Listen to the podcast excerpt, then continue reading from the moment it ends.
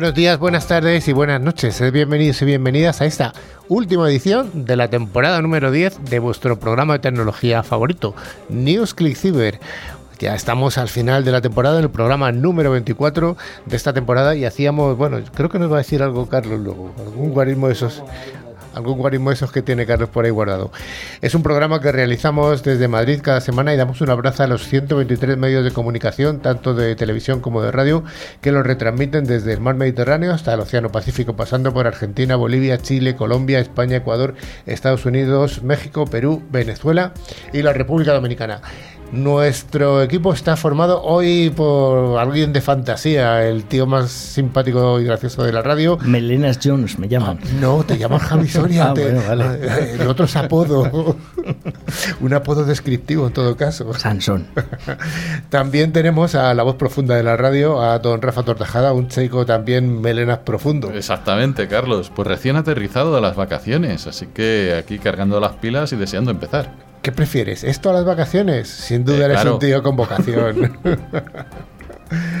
También tenemos, por supuesto, al cerebro del programa, eh, esta mente privilegiada que se sabe todas las fechas dentro de su cerebro, a don Carlos Valerdi, que la semana pasada estuviste aquí sentado. Exactamente, Ajá. bueno, bienvenido de vuelta, me alegro que estés aquí y bien, eh, empezando el último programa de esta temporada, a ver qué traemos hoy, eh, que va a estar interesante. Oh, interesante. interesante. Y como viene siendo habitual en todos los últimos programas de cada temporada, tenemos a don Javi Modúvar, que es el CEO de GECOM, que seguro que viene a contarnos cómo está el sector. De año en año vienes y nos cuentas eh, novedades interesantes, ¿no?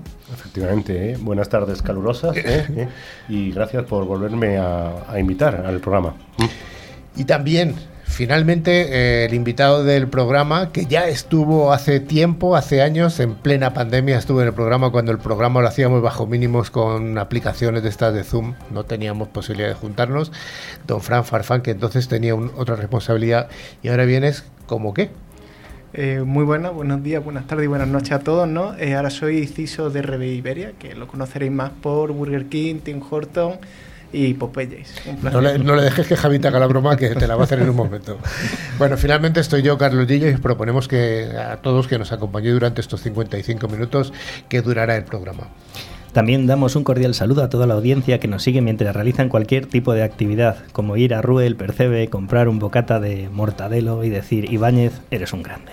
Un de verdad. Durante toda la semana nos pueden seguir a través de todas las redes sociales, Twitter, LinkedIn o Facebook o a través de nuestro email info arroba clickciber.com.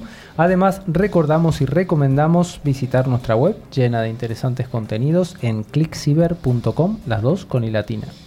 También informamos eh, de que puedes acceder a todos los programas anteriores a través de nuestros podcasts disponibles en Spotify, Evox, el eh, Podcast, Tuning, YouTube, Twitch, Amazon Music, o sea, un montón. Además, invitamos a suscribirse en cualquiera de estas plataformas y ani- animaros a que nos deis un like para sentirnos queridos. Yo creo Pa- que Rafa, como cojamos 5 o 6 plataformas más, ya te vas a volver loco. Ya, aquí vamos.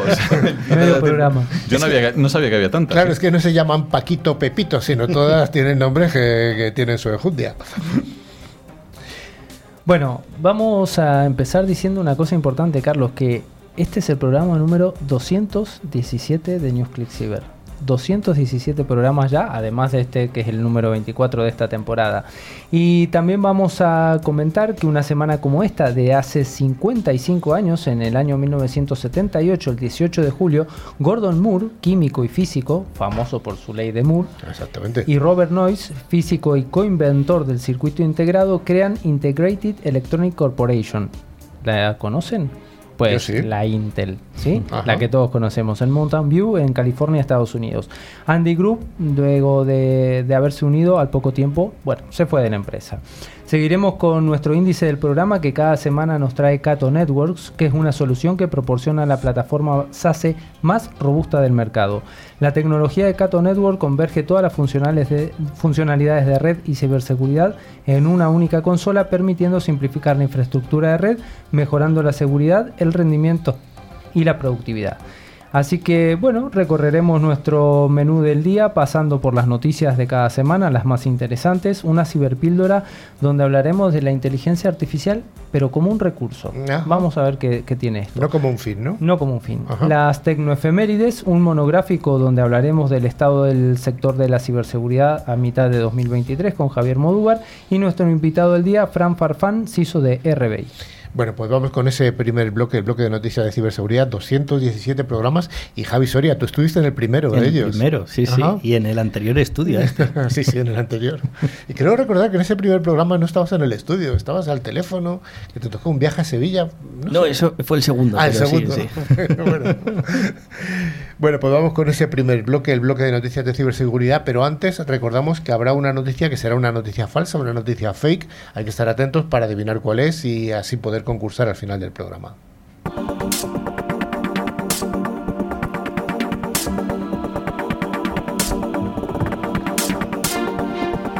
Todas las semanas damos las gracias a F5 por traernos esta sección de noticias.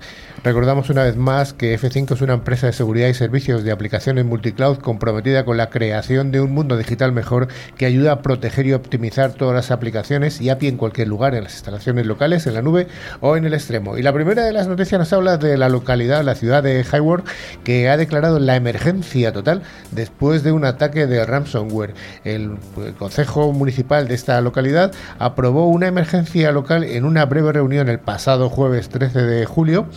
Y la declaración se producía pocos días después de que esta ciudad sufriera un ciberataque de tipo ransomware. Así es, Carlos. El ataque cibernético intentó interrumpir y tomar como rehenes partes de las redes y sistemas informáticos de la ciudad. Sin embargo, los funcionarios de la ciudad dicen que, hasta donde saben, no se han comprometido los datos de los empleados ni de los residentes. Pero esto no es la primera vez que ha ocurrido, ni, va a ser la última. Recordemos que cuatro meses antes, el grupo de ransomware Play supuestamente pirateó la red de la ciudad de Oakland y según fuentes del ayuntamiento indicaron que no se realizó ningún pago. Pero desde ABC News confirmó que se filtraron 610 gigabytes de datos a la Darknet. Sin embargo, en el plazo de un mes se pagaron 1,1 millones de dólares a un grupo de piratas informáticos supuestamente vinculado a Rusia que se infiltró y cerró temporalmente los sistemas informáticos en el departamento del sheriff del condado de San Bernardino a principios de abril. El condado de San Bernardino pagó aproximadamente la mitad del coste total del rescate, que fueron 511 mil dólares, y la compañía de seguros cubrió el resto. Los expertos dicen que se está volviendo cada vez más común este, este tipo de ataques y ya hay muchas ciudades que se plantean tener ciberseguros para mini- minimizar el impacto, aunque en Estados Unidos el FBI desaconseja los pagos a estos extorsionadores. Bueno, el FBI lo desaconseja en Estados Unidos y aquí NewsClick Cyber lo desaconseja. Exactamente, también. sí. O sea que. Bueno, vamos con la siguiente noticia. Es una noticia curiosa interceptada por hackers interestelares. ¿Qué nos cuenta, Rafa? Pues sí, esta noticia nos llega desde aquí que, y es desde la noche del 15 de julio. Pudo verse una luz eh, proyectada en el cielo hacia la Tierra en toda la ciudad de Madrid sobre las 22.45 horas. En principio se pensó que era una prueba de luces que se estaba realizando en el Estadio Metropolitano del Atlético de Madrid. Sin embargo, no era así. Según fuentes oficiales, la luz provenía de un extraño objeto suspendido, sí, sobre el estadio en cuestión, y al parecer estaba enviando una suerte de mensaje cifrado que los atónitos cuidadores del complejo no podían entender. A los pocos minutos en todas las redes sociales comenzaron a circular fotos y memes. Inclusive alguna in- indicaba que estaban llamando al Caballero de la Noche, Batman. Pero lejos de ser una broma, el tema era muy serio. Investigaciones recientes indican que un grupo de hackers habían logrado interceptar ondas de radio de 100.000 años de luz de distancia de la Tierra y a través de un agujero negro, recientemente descubierto sobre el estadio. Habrían desviado esa luz para que apareciera ahí, cuando se supone que debía aparecer en el planeta Sorius 326A de la lejana galaxia Tortajadex y dicha señal lumínica traía un mensaje con código de ordenador que se está investigando para qué sirve. No hay más novedades hasta el momento, pero lo que sabemos es que estos hackers galácticos que operan de forma legal desde Madrid no podían creer lo que habían logrado. Yo no sé por qué tanta risa, porque eh, esto es no sé, serio. esto es un tema muy serio. Sirius es el planeta, ¿no? Sí, Decía. sí. Bueno. Ah, vamos a la siguiente noticia. Esta es un poquito más, eh, más seria, ya que el CERT ucraniano comparte información sobre tácticas de exfiltración rápida empleadas por Game Raidon. ¿Qué es esto, Rafa? Pues sí, Green Redon, el grupo de cibercriminales respaldado por el Estado ruso, ha captado la atención de recientemente debido a la velocidad con que se ejecutan sus ataques, logrando extraer datos en menos de una hora después de comprometer un sistema. Se estima que este grupo ha infectado miles de sistemas gubernamentales y también se sabe además que este grupo está estrechamente vinculado a la oficina principal en la República Autónoma de Crimea, que fue anexada ilegalmente por Rusia en el año 2014. Según el CER de Ucrania, Gameron eh, utiliza principalmente correos electrónicos y mensajes en aplicaciones de mensajería como Telegram, WhatsApp y Signal para comprometer a sus objetivos. La técnica empleada por Gamaredon es la típica de envío de archivos adjuntos que se hacen pasar por documentos de Microsoft Office, pero en realidad son archivos como HTM, HTA o LNK, a estar atentos. También en los sistemas infectados incrustan numerosos archivos maliciosos, aumentando así la probabilidad de reinfección. Al abrir estos archivos adjuntos, se desencadena una secuencia de ataques que descarga y ejecuta un script de PowerShell y el malware como Gamma Steel en el dispositivo de la víctima. Este malware tiene la capacidad de filtrar archivos que coinciden con una lista específica de, de, extensiones. De esta forma, en un periodo de 30 a 50 minutos, puede extraer los archivos de interés por parte de los ciberdelincuentes. Una noticia del ámbito financiero, ya que el banco, el neobanco Revolut, un banco europeo, ha sido hackeado y ha perdido 20 millones de dólares por un fallo en sus sistemas, según informa Financial Times. El neobanco Revolut ha sido víctima de un ciberataque que ha provocado la pérdida de más de 20 millones de dólares de sus propios fondos. Según el medio Financial Times, este ciberataque sucedió a comienzos de 2022, aunque no ha sido hasta este momento cuando se ha hecho público. Sí, según cita eh, Financial Times, el ataque se aprovechó de un fallo en los sistemas de, de, pago de la compañía en Estados Unidos y Europa, causando reembolsos erróneos justo cuando algunas transacciones habían sido rechazadas. El problema había sido detectado en 2021, sin embargo, antes de solventarse, el informe apunta a que grupos criminales organizados habrían aprovechado este error alentados porque otras personas querían hacer compras muy caras y acabarían siendo rechazadas. Tras ello, los importes reembolsados se retirarían de los cajeros automáticos. Revolut habría perdido un total de 23 millones de dólares, pero algunos de estos fondos habrían sido recuperados persiguiendo a las personas que habían retirado el dinero de los cajeros.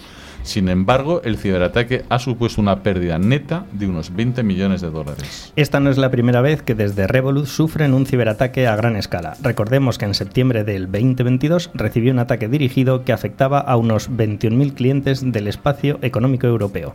Este ataque supuso la exposición de información personal de estos clientes, entre ellos correos electrónicos, nombres, direcciones, números de teléfono, datos de la tarjeta incompletos y otros datos de las cuentas. Bueno, pues la siguiente nos habla de que ciberdelincuentes están aprovechando las vulnerabilidades de Microsoft Word para implementar un malware llamado en este caso LokiBot. Pues sí, los documentos de Microsoft Word que permiten explotar fa eh, fallos conocidos de ejecución remota de código se utilizan como señuelos para realizar phishing y colocar un malware llamado LokiBot en los sistemas comprometidos. LokiBot, también conocido como Loki PWS, es un conocido troyano que roba información desde el año 2015. Se dirige principalmente a los sistemas Windows y tiene como objetivo recopilar información confidencial de las máquinas que están infectadas. Este ataque se basa en la explotación de dos vulnerabilidades conocidas descubiertas en 2021 y 2022, o sea, ya han pasado tiempo. Después de explotar estas vulnerabilidades, se descarga un fichero como un módulo inyector escrito en Visual Basic y descifra y lanza lo. El inyector también eh, cuenta con técnica de evasión para verificar la presencia de depuradores y determinar si se está ejecutando en un entorno virtualizado.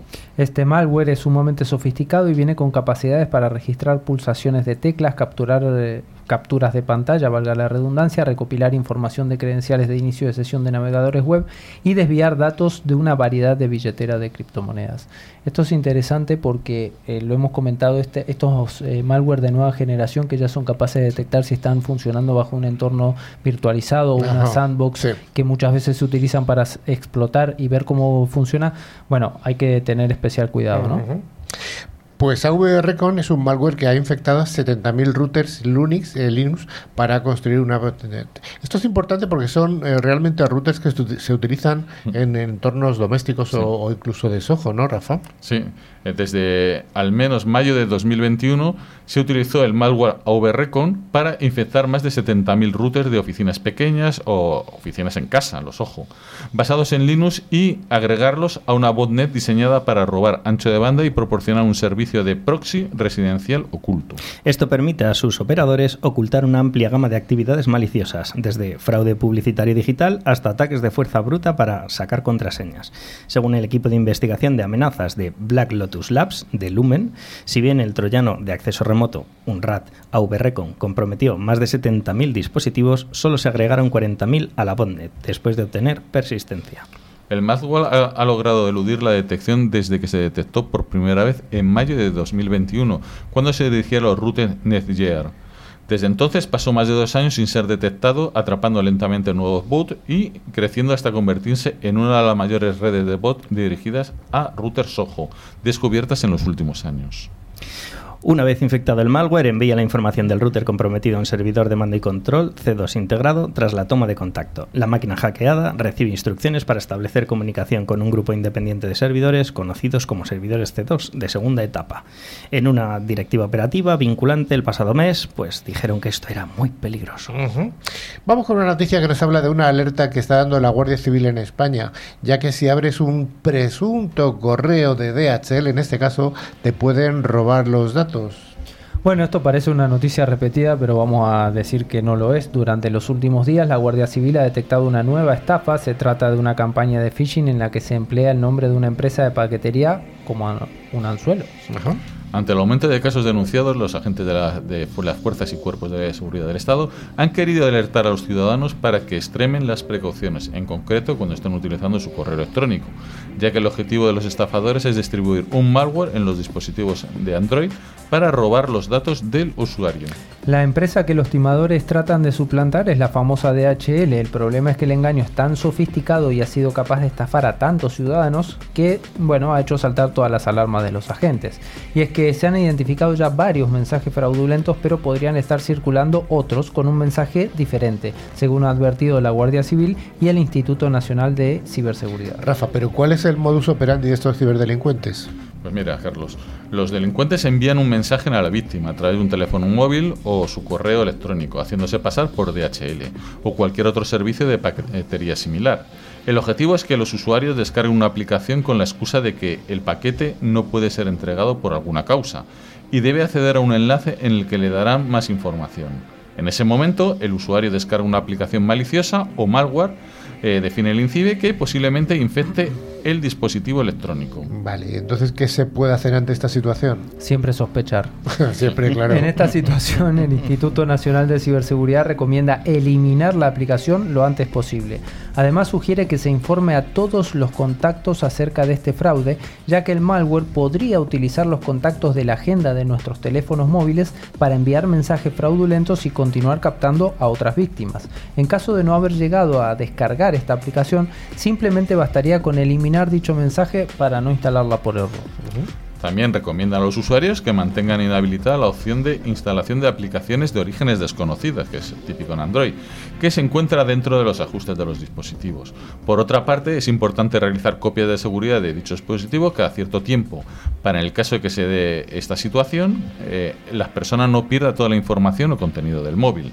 También es importante mantener los dispositivos electrónicos actualizados y protegidos con un antivirus. Como siempre, Como decimos siempre. y siempre recomendamos. Y ya la última de la noticia de la semana y la última noticia de la temporada nos habla, como no, de inteligencia artificial. Y en este caso, Worm GPT, es decir, en español Gusano GPT, es la inteligencia arti- artificial tipo chat GPT que está entrenada para el mal, como Lex Luthor. entrenada para crear el malware que le pidas. ¿Qué me cuentas? Bueno, pues se ha descubierto que en la dark web una IA llamada WordGPT que crea malware a la carta con solo pedírselo. ¡Oh! ¡Cómo mola! El problema de que el modelo de lenguaje GPT sea de dominio público y cualquiera pueda usarlo tiene su lado bueno y su lado malo. Unos ciberdelincuentes han entrenado una inteligencia artificial basada en GPT para que desarrolle todo tipo de malware personalizado a petición del usuario. WordGPT, el reverso tenebroso de ChatGPT, eh, es una realidad. Según la web de seguridad eh, Slashness, que lo ha probado, realmente puede crear contenido malicioso. Con WordGPT, cualquiera, sin conocimientos técnicos ni programación, puede crear un malware personalizado avanzado simplemente diciéndole lo que necesitas. Cosas como quiere un software espía indetectable que robe las contraseñas del banco o que espíe los mensajes y las fotos que entran y salen. Pues hasta aquí las noticias y las próximas en septiembre.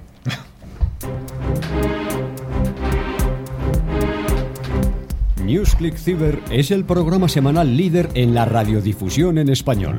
Si quieres estar al día de las novedades, escuchar nuestras ciberpíldoras y a los responsables de grandes empresas, escucha NewsClick Cyber.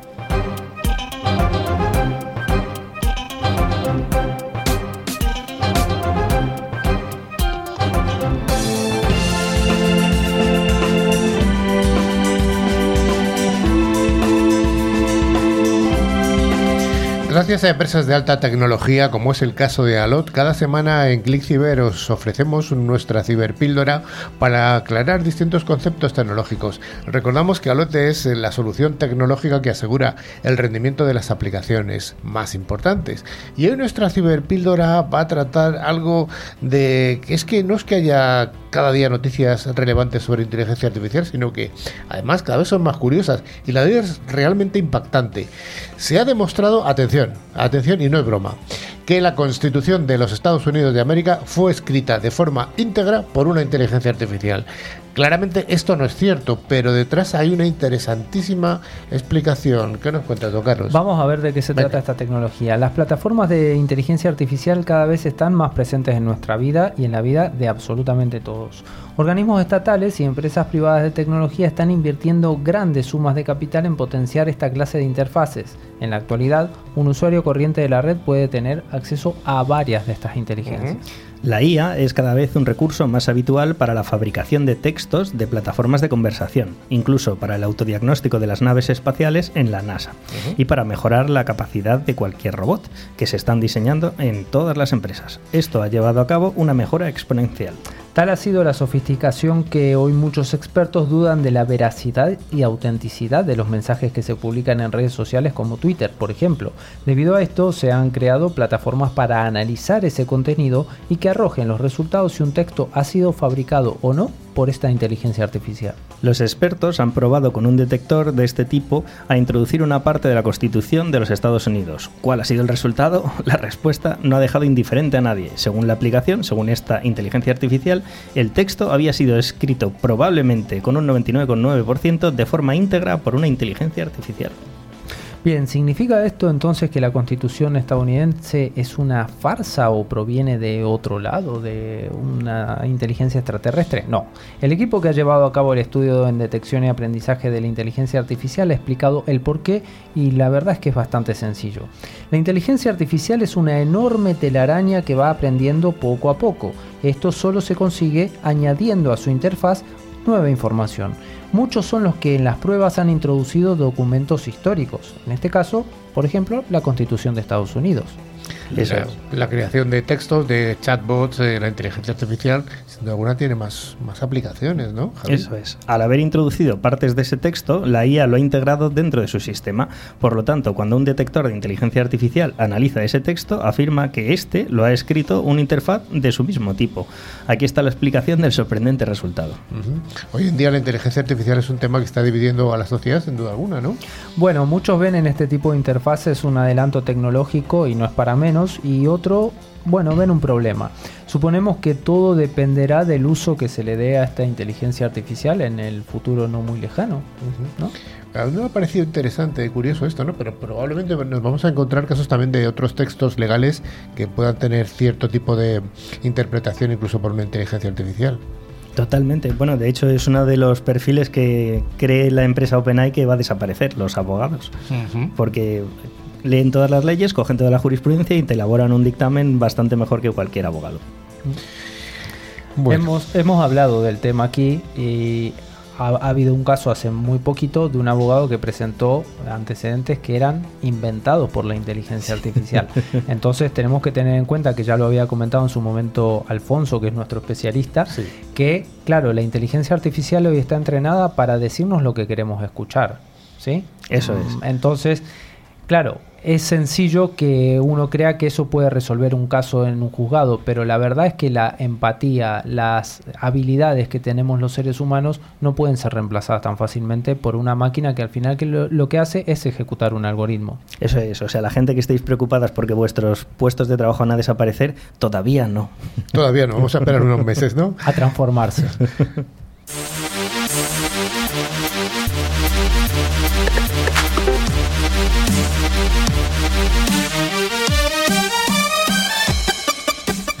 Como en todos los ámbitos, en la tecnología y en la ciberseguridad siempre pasan cosas. Y es por eso que hoy, gracias a Trenmicro, quien lidera la protección de los entornos industriales, además de dar una adecuada seguridad a los equipos Legacy con su tecnología de Virtual Patching, vamos a recordar algunas de ellas apoyándonos en la mente privilegiada de don Carlos Valerdi. Eh, 1992, ¿qué me dices de una semana como esta? Eh, esa semana, el 18 de julio, se sube la primera fotografía a internet. Tim Berners-Lee, que fue el creador de la World Wide Web, que hoy utilizamos todos, le solicita a Silvano De Gennaro, un ingeniero informático que trabaja con él, una imagen para ser usada como conejillo de indias en la web. Y De Gennaro sugirió una foto de Les Horribles Cernets. ¿Sí? ¿Por qué? Porque ya que era un formato GIF y que se iba a subir muy rápidamente por el tipo de compresión que tenía. Bueno, interesante. En el año 1955, ¿qué pasa esta semana? El 17 de julio, Arco, una ciudad de, de Estados Unidos, se convierte en la primera comunidad en el mundo en ser iluminada por la electricidad generada por energía nuclear y un poco más lejos en el tiempo, en el año 1850, Vega se convirtió en la primera estrella, aparte del Sol, en ser fotografiada. La fotografía fue tomada por William Bond y John Adam Whipple en el observatorio del colegio de Harvard. La noticia de IBM de la semana, la efeméride de la semana, ¿cuál sería? No podía fallar. El 16 de julio de 1906 nace en Estados Unidos Reynold Johnson, científico informático de la IBM, conocido por desarrollar la primera unidad de disco duro magnético comercial y la cinta de vídeo, ¿m? que hemos utilizado todos. Y volviendo a lo nuclear, pero esta vez, bueno, no tan bueno como lo primero, en ese mismo día, pero de 1945, se detona el primer dispositivo nuclear jamás detonado. Era una bomba de implosión en la prueba de la Trinidad, realizado en Nuevo México. La Trinity, la famosa Trinity. Sí, señor. Oye, ¿y ¿cuándo nació Twitter? Bueno, Twitter nació el 15 de julio del año 2006. Se lanzó una versión pública y completa de la red de microblogging eh, denominada Twitter, que hoy es de nuestro gran amigo Elon Musk, que le mandamos un saludo desde aquí. El nombre original del servicio de mensajería iba a ser Twitter sin la E, en alusión a Flickr, y su primer prototipo fue usado internamente entre los empleados de Odeo. ¿Mm? Y te voy a hacer la siguiente pregunta, comprometiéndote un poco. ¿Cuándo va a destruirse Twitter? Buah, qué buena. Le podríamos preguntar a la inteligencia artificial, ¿no? Sí, Quizá lo sepa. Bueno, vamos con la última de las efemérides. Eh, 1995. El 14 de julio de ese año, la sociedad Fraunhofer de renombra la extensión de sus archivos de música .bit, adivina cómo. A punto MP3. Punto .mp3, tal Oh. cual. Y en el 2010 se anuncia ya la fabricación del último rollo de Kodachrome, el cual fue utilizado por el fotógrafo Steve McCurry en una misión de National Geographic. El último rollo de fotografía de la, de la Kodak en 2010, ¿eh? Tremendo. Bueno, pues vamos con ese monográfico prometido que vamos a tener con Javier Modúvar.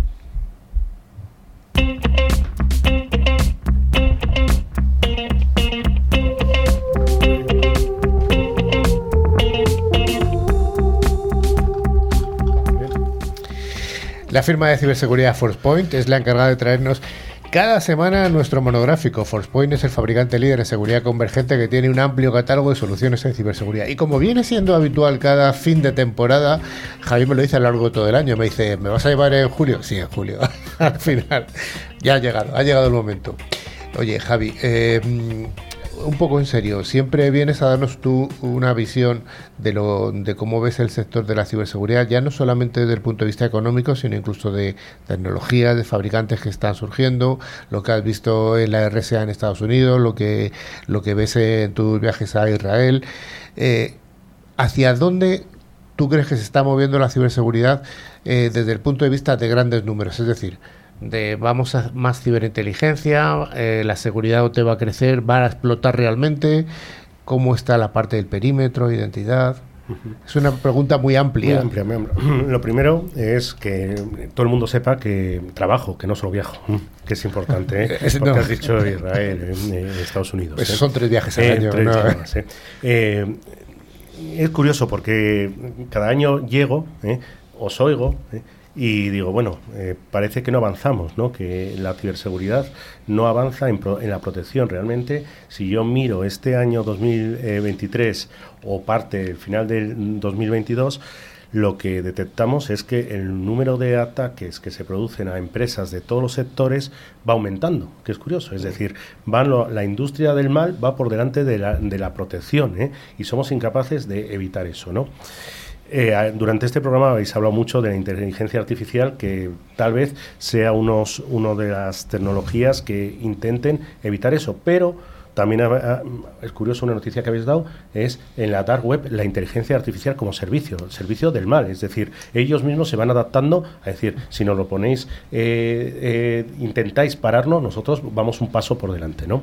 Entonces, ¿qué, qué vemos o cuál es la tendencia eh, que estoy viendo? Lo primero, automatizar, automatizar o evitar eh, los eh, como el número de ataques que se producen, el número de incidencias que se producen, el número de, de indicadores de compromiso que se producen, eh, cada vez es mayor. Lo que se tiende en todas las industrias es automatizar, e in- intentar automatizar la protección, ¿no? La detección y la protección. Eh, con lo cual, claramente, vemos una tendencia que es eh, la tecnología XDR.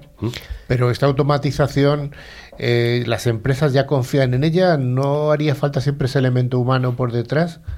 Una cosa es la automatización de los, de los eh, indicadores de compromiso sencillos que te pueden evitar y otra cosa parar los ataques complejos, que, como ha dicho Carlos, eh, por mucha inteligencia artificial que haya, siempre necesitaremos del componente humano y la experiencia que de eso la inteligencia artificial todavía le queda muchos años. Le queda ¿no? todavía tiempo, ¿no? Eh, con lo cual, es, lo que se está auto- intentando automatizar es los niveles más básicos de, de, eh, detección y protección. ¿eh? Ese nivel 1 sería. El nivel 1, Ajá. el nivel 2 que llamamos de la parte de los SOC, ¿eh? Eh, con, con herramientas de eh, lo que he dicho antes, XDR, eh, de, para evitar sobre todo esas tareas repetitivas que más o menos siempre son lo mismo. O sea, me estás ah, de alguna manera equiparando un XDR a ese nivel 1 de un SOC. En algunas funciones. En algunas funciones incluso eh, llegaremos a un momento en el que el nivel 1 de los SOC en muchas empresas sea sustituida por esa propia tecnología y no haya falta no, ha- no haga falta la parte humana. Ese triaje, ¿no? Que muchas veces es. Exacto. Eso es una tendencia que estamos viendo. ¿eh? ¿Eh? Otra tendencia que estamos viendo es que en todas las empresas cada vez, como esto ya pasó desde la pandemia, ya se ha, se ha digamos, extendido, el perímetro ha muerto, el, el castillo ha, ha- ha caído, ¿eh? entonces eh, todo está fuera. ¿eh? Y, y, quieras o no, el, el- el punto más débil de cualquier compañía es el humano y eso pasará hoy y pasará dentro de 50 años. Eh, sí, ¿eh? por mucha ¿Eh? inteligencia artificial Cuando- que haya, Exacto, ¿eh? la humana es la de darle al botón. La humana es eh, dar al, al botón y el malo lo que quiere es el dato, ¿eh? A través del humano. ¿eh? Con lo cual eso, digamos, van a ser los dos pilares donde a lo largo de 2023 veamos más tecnología, ¿eh? unida con la inteligencia artificial u otros mecanismos, ve- ve- veremos esos dos pilares que se fomentan. Te voy a preguntar por una de las de los grandes pilares que hay en la ciberseguridad, que a veces se aborda, a veces no, muchas veces por falta de recursos eh, o porque son proyectos complicados. Estoy hablando de la identidad. La identidad, no solamente la identidad de, los eh, internos, de los externos, sino incluso de cuentas privilegiadas. ¿Esto se está abordando ya por parte de las empresas? ¿Van a remolque todavía? Eh, normalmente se, están abordando proyectos eh, complejos de identidad. La identidad es mucho más. Identidad es proteger un cero tras al humano. ¿eh? Allí donde estés, yo quiero saber quién eres, qué haces, cómo lo haces, a dónde accedes. Es decir, llevas, llevas tu propia identidad, seas que el cero tras adaptado al humano. Con lo cual, las empresas más o menos de una madurez tecnológica que ya tienen, que ya vienen de una, de una digamos, mentalidad de seguridad, ¿eh? Eh, pueden abordar proyectos de identidad complejos. ¿eh? Lo estamos viendo en empresas medianas grandes. Las empresas medianas pequeñas todavía el concepto de identidad no Les queda lejos, ¿no? les queda, no les queda lejos, pero hay alguien que les tiene que, que ayudar a llevar ese tipo de proyectos adelante. Eso no quiere decir que también los usuarios privilegiados sean importantes, es decir, eso no es identidad.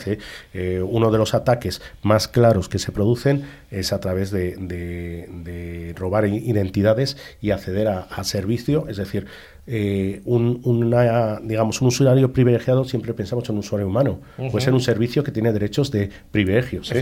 Eh, y que puede y ahí no hay un humano por, por detrás. Incluso de la parte de las APIs, ¿no? Incluso la parte de las APIs, de las aplicaciones.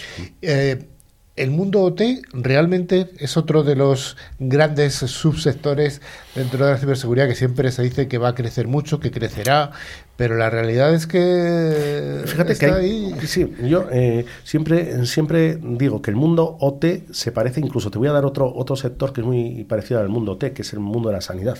Pero la sanidad, eh, en la parte no IT, en la parte de electromedicina, ¿no? Ajá. de los dispositivos. A lo, a lo último es lo mismo, ¿eh? son redes, el mundo OT y el mundo eh, médico siempre ha tenido, o de electromedicina siempre ha tenido el mismo problema, que quien fabrica esos eh, componentes o esas eh, máquinas no las fabrica pensando en la seguridad, la han fabricado pensando en la productividad. Normalmente el tiempo de vida de un, dis- de un dispositivo, tanto en el mundo OT como en el mundo de sanidad, suele ser 20 años. Eh, fíjate, eh, lo que se fabricó hace 20 años, las unidades que tienen los, o los sistemas operativos legacy que utilizan, ¿no? Eh, con lo cual, lo primero que tenemos que ver es la visibilidad. Hay muchos sitios donde no existe la visibilidad, no se sabe lo que, que tienen. Una vez que se sabe lo que tiene, qué vulnerabilidades tienen que puede que nadie, eh, vamos a ver, son dos perfiles totalmente diferentes la gente que controla el mundo T y el mundo IT, ¿eh? con lo cual eh, el concepto de visibilidad, microsegmentación, eh, detección de vulnerabilidades, eh, virtual patching porque muchas veces no se puede no se puede poner componentes porque rompes digamos la, eh, la garantía de los propios fabricantes que dan que han fabricado esas máquinas es un entorno bastante difícil al mundo IT no obstante, están confluyendo no en la parte de eh, no en la parte de, de seguridad, sino en la parte de control y monitorización. Vale, es la parte que sí que más les une, ¿no? De alguna Les manera. une porque al último los recursos son los mismos de control. Lleva la información de una parte a otra y correrá y da el mismo servicio. Y ya para acabar, hay otro de los subsectores que hemos nombrado, la parte de ciberinteligencia. Ya ha estado eh, a lo largo de esta temporada algún fabricante que se dedica a este, algún fabricante incluso español que se dedica a este tipo de tecnologías y realmente eh, la ciberinteligencia podríamos definir que es ver que te van a atacar antes de que te ataquen, eh, así de una forma así eh, muy muy burda. Esto realmente las empresas grandes, pequeñas o administraciones públicas están ya en ello o todavía es ciencia ficción para ellas? No, no, no. Eh, yo creo que todo el mundo, lo que pasa que, eh, a ver, ¿qué defino yo como inteligencia? Defino como coger a los malos antes de que ataquen o saber que te van a atacar. ¿eh? Con lo cual, si tú sabes que, que tienes una casa con una puerta, eh, por mucho, si cogen al malo antes de que eh, rompa la puerta, pues eh, no tendrás que poner todas las medidas de seguridad. Con menos medidas de seguridad será suficiente, ¿no? O sea, sería un ahorro de costes realmente. Totalmente, totalmente. Es decir, si, si yo sé que mis usuarios de una empresa eh, a un tercero, porque uno de los problemas en, en la ciberseguridad es que no te atacan a ti, sino atacan a tus proveedores. ¿eh? ¿Eh? Con lo cual hay que llevar un scoring, un scoring a, a ese tipo de proveedores. Si tú sabes en, en tu empresa que eh, han robado, y esto está claro, en, durante el año hay mucho robo de bases de datos donde todo el mundo mete sus, su email corporativo, que es lógico. El problema es que meta la contraseña corporativa, eso ya es un problema. ¿eh? Pero el email, si tú quieres sacar un, un billete de avión, tienes que meter tu email para que te llegue el billete. ¿eh? Si hackean a esa compañía aérea, tienen tu email. ¿eh? Eh, con lo cual, a lo último, ¿qué quiere decir? Que si nosotros somos capaces de pre- prever lo que nos va a ocurrir, ¿eh? Lo primero, no necesitaremos tanta seguridad, ¿eh? porque yo si, si sé que mi pueblo eh, tiene una seguridad y, digamos que arrestan o, detienen a todos malos, pues incluso puedo dejar, como antiguamente se dejan las puertas abiertas, que nadie me va a entrar, ¿no? ¿Eh? Pero si, si yo sé que, que no se que no se detienen, pues automáticamente intentaré poner una puerta blindada. Con lo cual, siempre, vamos a ver, la puerta va a existir. En, ciberseguridad son, son las, las, tecnologías de seguridad, pero muchas veces podemos ahorrar parte de esa inversión si empleamos un poco de inteligencia. Eh, hay dos tipos de inteligencia. A empresas que necesitan eh, consultores de inteligencia o ya hay herramientas que son más automáticas que te dan, eh, digamos, reportes ejecutivos sin que tú tengas que tener dentro de la empresa analistas de inteligencia. Claro, entiendo que la, automatización aquí de este tipo de inteligencia es una solución más acotada en precio que esos consultores que son verdaderos expertos que... No quiere decir que, la, la, profundidad del análisis con consultores puede, a día de hoy es muy superior a las herramientas que son propiamente automatizadas. Sí, pero también seguro que es bastante más caro. Siempre, eso, ¿eh? ¿Qué, prefieres? ¿Un Ferrari o un utilitario? ¿no? Eh, un Ferrari a precio utilitario. o sea que... Bueno, Javi, pues muchas gracias por haber estado con nosotros en este programa, que es tu casa, ya sabes, una vez al año vienes a contarnos eh, las experiencias. Y para acabar, de aquí a fin de año, ¿cómo ves el sector en cuanto a crecimiento económico o de crecimiento o estancamiento? Eso eh, le tendríamos que preguntar a, los grupos delictivos, ¿no? Eh, como, como si se van a ir de vacaciones o no se van a ir de vacaciones. Yo creo que no se van a ir de vacaciones y cada vez lo ven como más eh, negocio, con lo cual siempre, siempre yo creo que la parte de ciberseguridad a día de hoy, estos años, va a seguir creciendo. Todas las empresas no cada vez tienen más tecnología, eso es un problema porque la tecnología supone que se necesita recursos humanos para, para gestionar eso y todo el mundo no lo tiene, de tal manera que este año 2023 yo creo que va a ser un buen año para, para la parte de ciberseguridad eh, a nivel de, inversiones, a nivel de proyectos. Eh, nos, puede, nos puede afectar algún tema ya más local por tema de, elecciones y tal, donde se pare un poco la inversión en la administración en general, pero eh, las empresas privadas siguen tirando. Pues muchas gracias, Javier Modubar.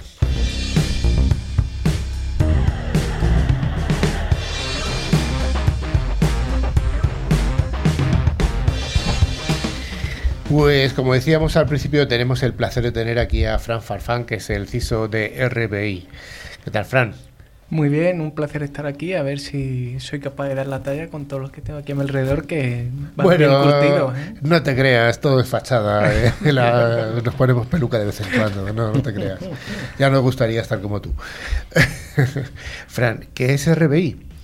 Eh, RBI realmente somos los máster franquiciados tanto de España y Portugal a día de hoy de tres marcas, ¿vale? Tres marcas bastante conocidas como sería Burger King, que por suerte creo que todo el mundo de aquí habrá ido alguna vez. ¿Una Whopper quizá? Pues posiblemente sería la buena cena de hoy. Si no tenemos Popeye, que aunque está ahora mismo creciendo muy rápidamente, ¿no? Porque el pollo está ganando mucho espacio ahora mismo a nivel nacional y es una marca que está en expansión o si no, tomarnos un café en Tim Horton, que siempre nos viene bien, ¿no? O sea, son esas tres marcas que estamos, a día de hoy, Restaurant Brand Iberia, somos los máster franquiciados de ellos. Restaurant Brand Iberia. Ajá. Eh, cuéntame un poco de magnitud de la empresa. ¿Qué número de tiendas tenéis o restaurantes en tu caso? Eh, a día de hoy tenemos unos 860 restaurantes, ¿vale? No hacemos más que crecer porque al final el sector de la restauración, por suerte, está en crecimiento. Eh, lo bueno es que estamos también expandiéndonos bastante bien en Portugal y tenemos bastante buena acogida porque estamos creciendo allí también. Y al final, a nivel de restaurantes es grande, pero a nivel de personas es más grande todavía, ¿no? Somos unos 20.000 empleados que al final son 20.000 personas involucradas en cualquiera de las tres marcas, que es algo que nos ayuda día a día. O sea, 20.000 personas, que son 20.000 identidades, como antes hablábamos con Javi, que de alguna manera eh, son parte de tu responsabilidad también como CISO. Eh, a día de hoy yo tengo tanto lo que serían nuestros empleados, ¿no? esos 20.000, como eh, los millones de personas que por suerte a lo largo del año compran en nuestras tiendas, confían en nuestro servicio, pero también en nuestras plataformas digitales. ¿no? O sea, para mí una preocupación es tanto a nivel interno como a nivel externo, todos esos usuarios que depositan su confianza y que yo tengo que hacer que valga la pena. ¿no? Sí, porque a fin de cuentas también hay muchos usuarios que son recurrentes y, habrá eh, eh, procedimientos de fidelización, etcétera. Eso es, nosotros como por ejemplo en Burger King, que es la aplicación que más gente conocerá, tenemos bastante modelo de fidelización, intentamos que haya mucho loyalty y esto al final lo que nos hace es tener que contactar con los clientes e intentar tratar sus datos con la mayor eh, calidad posible ¿no? y que no tengamos ningún fallo o fraude. En cuanto a la parte de, tiendas, vamos a ir de la parte de fuera a la parte de dentro. La parte de tiendas, entiendo que cada tienda es como una microfábrica que tiene su pequeño sistema de TI y su, sistema de comunicación con el punto central. Eh, ¿Esto es algo complicado? ¿Es sencillo? ¿Es todo muy homogéneo? ¿Todas las tiendas se tipifican? Entiendo que sí, porque si no te vuelves loco. Eh, nosotros intentamos hacer como un modelo de silos, ¿no? Cada restaurante tiene que ser un silo y ser capaz de trabajar por sí mismo. ¿Qué quiere decir esto? Que nosotros necesitamos que si un restaurante, por desgracia, cayera, no afectara al resto. Por ello lo que intentamos que sean todos iguales, pero con su casuística, ¿no? Al final eh, tenemos que integrar todos los sistemas que llevan. Hay restaurantes que tienen más, por ejemplo, loyalty, otros que tienen más clientes que van directamente al post. Entonces, quieras que no, tenemos que adaptarnos un poco al tipo de restaurante que se requiere pero intentamos que sean silos. Y luego desde sede central podemos controlar todos. Pero sí que siempre, si se nos cayera un restaurante, podríamos hacerlo tanto en remoto como en presencial. La tecnología de IT ha cambiado mucho el sector de la restauración, esta del, fast food. Eh, nos ha cambiado y mucho. ¿Por qué? Porque antiguamente solamente tenías tu restaurante y va la gente un poco por el boca a boca o por la publicidad. Eh, la tecnología ha dado un vuelco a todo. A día de hoy tenemos modelos predictivos de qué quiere nuestro cliente, hacia dónde va el cliente. O sea, tenemos que tener mucho cuidado con qué tipo de inteligencia utilizamos, ¿no? Que se habla mucho de la inteligencia artificial, al final los modelos predictivos son importantes. Y la tecnología ha hecho que eh, un cliente no quiera solamente una buena comida, también quiera un buen servicio, una buena atención, que le mandemos ofertas, que le digamos cómo puede ahorrar, cómo no. Al final la tecnología ha cambiado diametralmente la parte del retail y de la comida. ¿La página web es realmente importante en una empresa como RBI o no es tan decisivo más en la tienda? Para nosotros, a día de hoy, tanto lo que viene siendo nuestra aplicación, ¿no? la app que tenemos, que nos mueve muchísimo mercado, y es cierto que tenemos muchísima transferencia a través de ella, y también el modelo de restaurante. Para nosotros es súper importante que el cliente cuando venga se sienta único, le atendamos ya sea o bien por nuestros kioscos o bien eh, viniendo a primera línea de caja. Entonces sí que es importante ese modelo de, digamos, la unión entre la tecnología y el restaurante de toda la vida, ¿no? Estás insistiendo mucho en la app, o sea que lo consideráis más importante la app que una página web en este caso, porque la gente va con el móvil, entiendo. Claro, o sea, para nosotros al final la app o lo que vendría siendo la página web que se llama antiguamente ya tú te tienes que hacer tu login y cuando haces tu login tienes algo configurado para ti, tus propias ofertas, puedes ver tus tickets, qué es lo que has comprado, qué es lo que no has comprado, digamos que tienes tu propio historial intentamos que te sientas en tu cuenta como si fuera tu casa dentro de Burger King y que te encuentres todo lo que necesitas. Por eso para nosotros es muy importante la app. Y desde el punto de vista de seguridad, ¿cuál es la, eh, mayor problemática que te encuentras en una de esas tiendas? Eh, en, las tiendas, por suerte, eh, yo creo que después de tantos años nos hemos dado cuenta de que nuestros usuarios al final no tienen tanta maldad y los que tienen maldad lo hemos podido más, más o menos controlar, ¿no? Lo que sí que intentamos es siempre tener eh, cada tienda con su correspondiente firewall, sus sistemas bien parametrizados, intentamos que no hayan usuarios genéricos, intentamos que todas las redes estén bien segmentadas, ¿no? Al final es un problema que tenemos y es que cualquier persona que se siente a comer y se aburra, y digamos tiene ganas de hacer cualquier trastada, tenemos que identificarla a la mayor brevedad posible.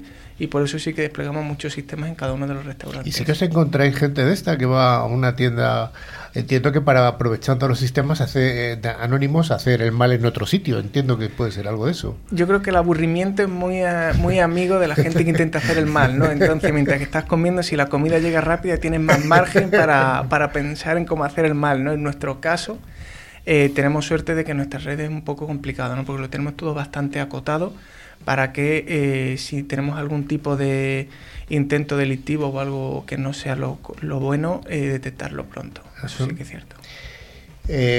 sin meterte en ningún jardín, ¿qué es más problemático, las tiendas o los servicios centrales? Para, ti, para ti como CISO.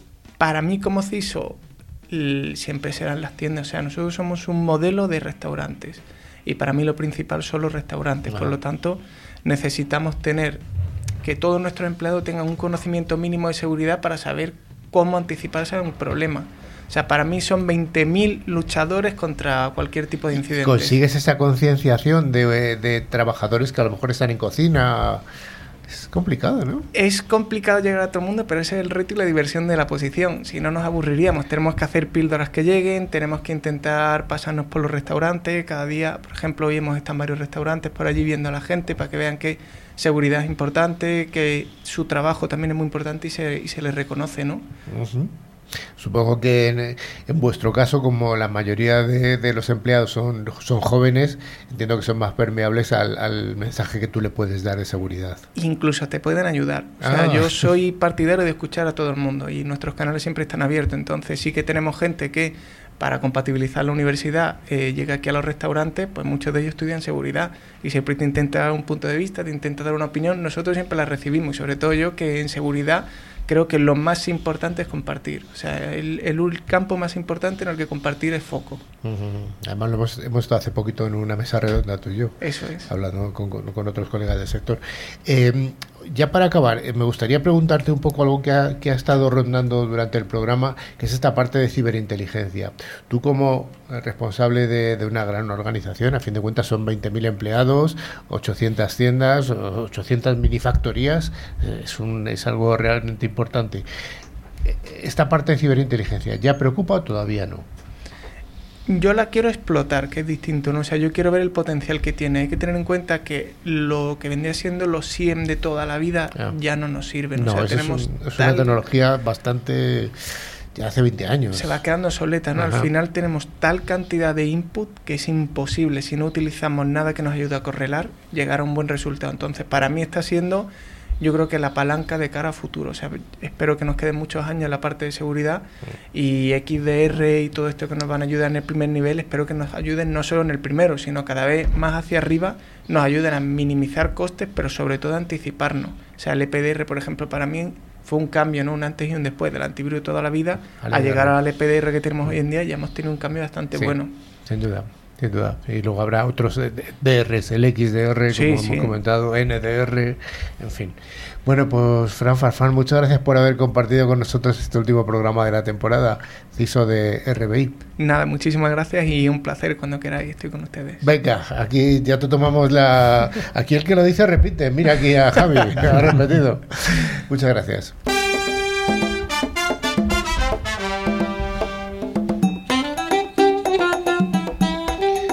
Siempre cuando llega esta musiquilla bailamos un poco. ¿eh? Bueno, como cada semana llegamos a, a esta sección que para muchos usuarios o much- muchos oyentes es eh, su preferida, ya que sorteamos dos licencias de antivirus con calidad profesional válidas cada una para un año.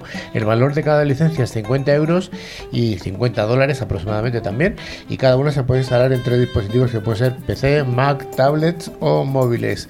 Lo primero, Rafa, ¿tenemos ganadores de la semana pasada? Pues por supuesto, Carlos. Eh, tenemos dos ganadores que han sido Nieves Be- Benacet de Barcelona, en España, y Ramón Teruel, Buenos Aires, Argentina. Bueno, pues ahí está. Y la pregunta de la semana, Rafa, ¿cuál sería? Que ya Bueno. lo hemos dicho. ¿Cuál es nuestra pregunta fake? Esa ya la sabéis, es el clásico. La, la pregunta no, la noticia fake. La noticia, la noticia No hace fake. falta redactarla, No, no, con que no, nos no. digan un poquito suficiente. En la que no nos hemos reído nada. No, no, no. No, Javi, tú no, tú no te has reído, Javi. no. Bueno, para participar enviarnos un correo a info@clickciber.com indicando solamente vuestro nombre y apellido y la localidad desde y el país desde donde nos escucháis. Pero ya sí que sí, ClickCiber está llegando al final de esta temporada. Don Javi, oh. Pero antes de despedirnos, os recordamos que a través de nuestra web clickciber.com se puede acceder a nuestra revista digital, ver las fotos y otros contenidos de interés. Y también podéis seguirnos a través de nuestras redes sociales, Twitter, LinkedIn o Facebook. Finalmente les recordamos que si durante el verano nos extrañan un montón, que suele ocurrir, ¿sí? nos pueden seguir a través de todas nuestras plataformas de podcast, escuchar nuestra maravillosa voz, tanto los programas anteriores como este último, que están disponibles en Evox, Spotify, TuneIn, YouTube, Twitch, Amazon Music, buscando la palabra clave Click Ciber, las dos con i latina y dándole al like. En el verano estamos sin hacer nada, así que muchos likes, muchos likes. Estás en la playa, like, like, like, Like, like, like, a todo. Estás en la montaña, like, like, donde estés, en el pueblo, donde sí a todo, sí a los todo. que estén trabajando, los que estén en el hemisferio sur trabajando, sí, sí, Todo. total. Bueno, pues muchas gracias a todos eh, por habernos acompañado durante esta temporada que acabamos hoy.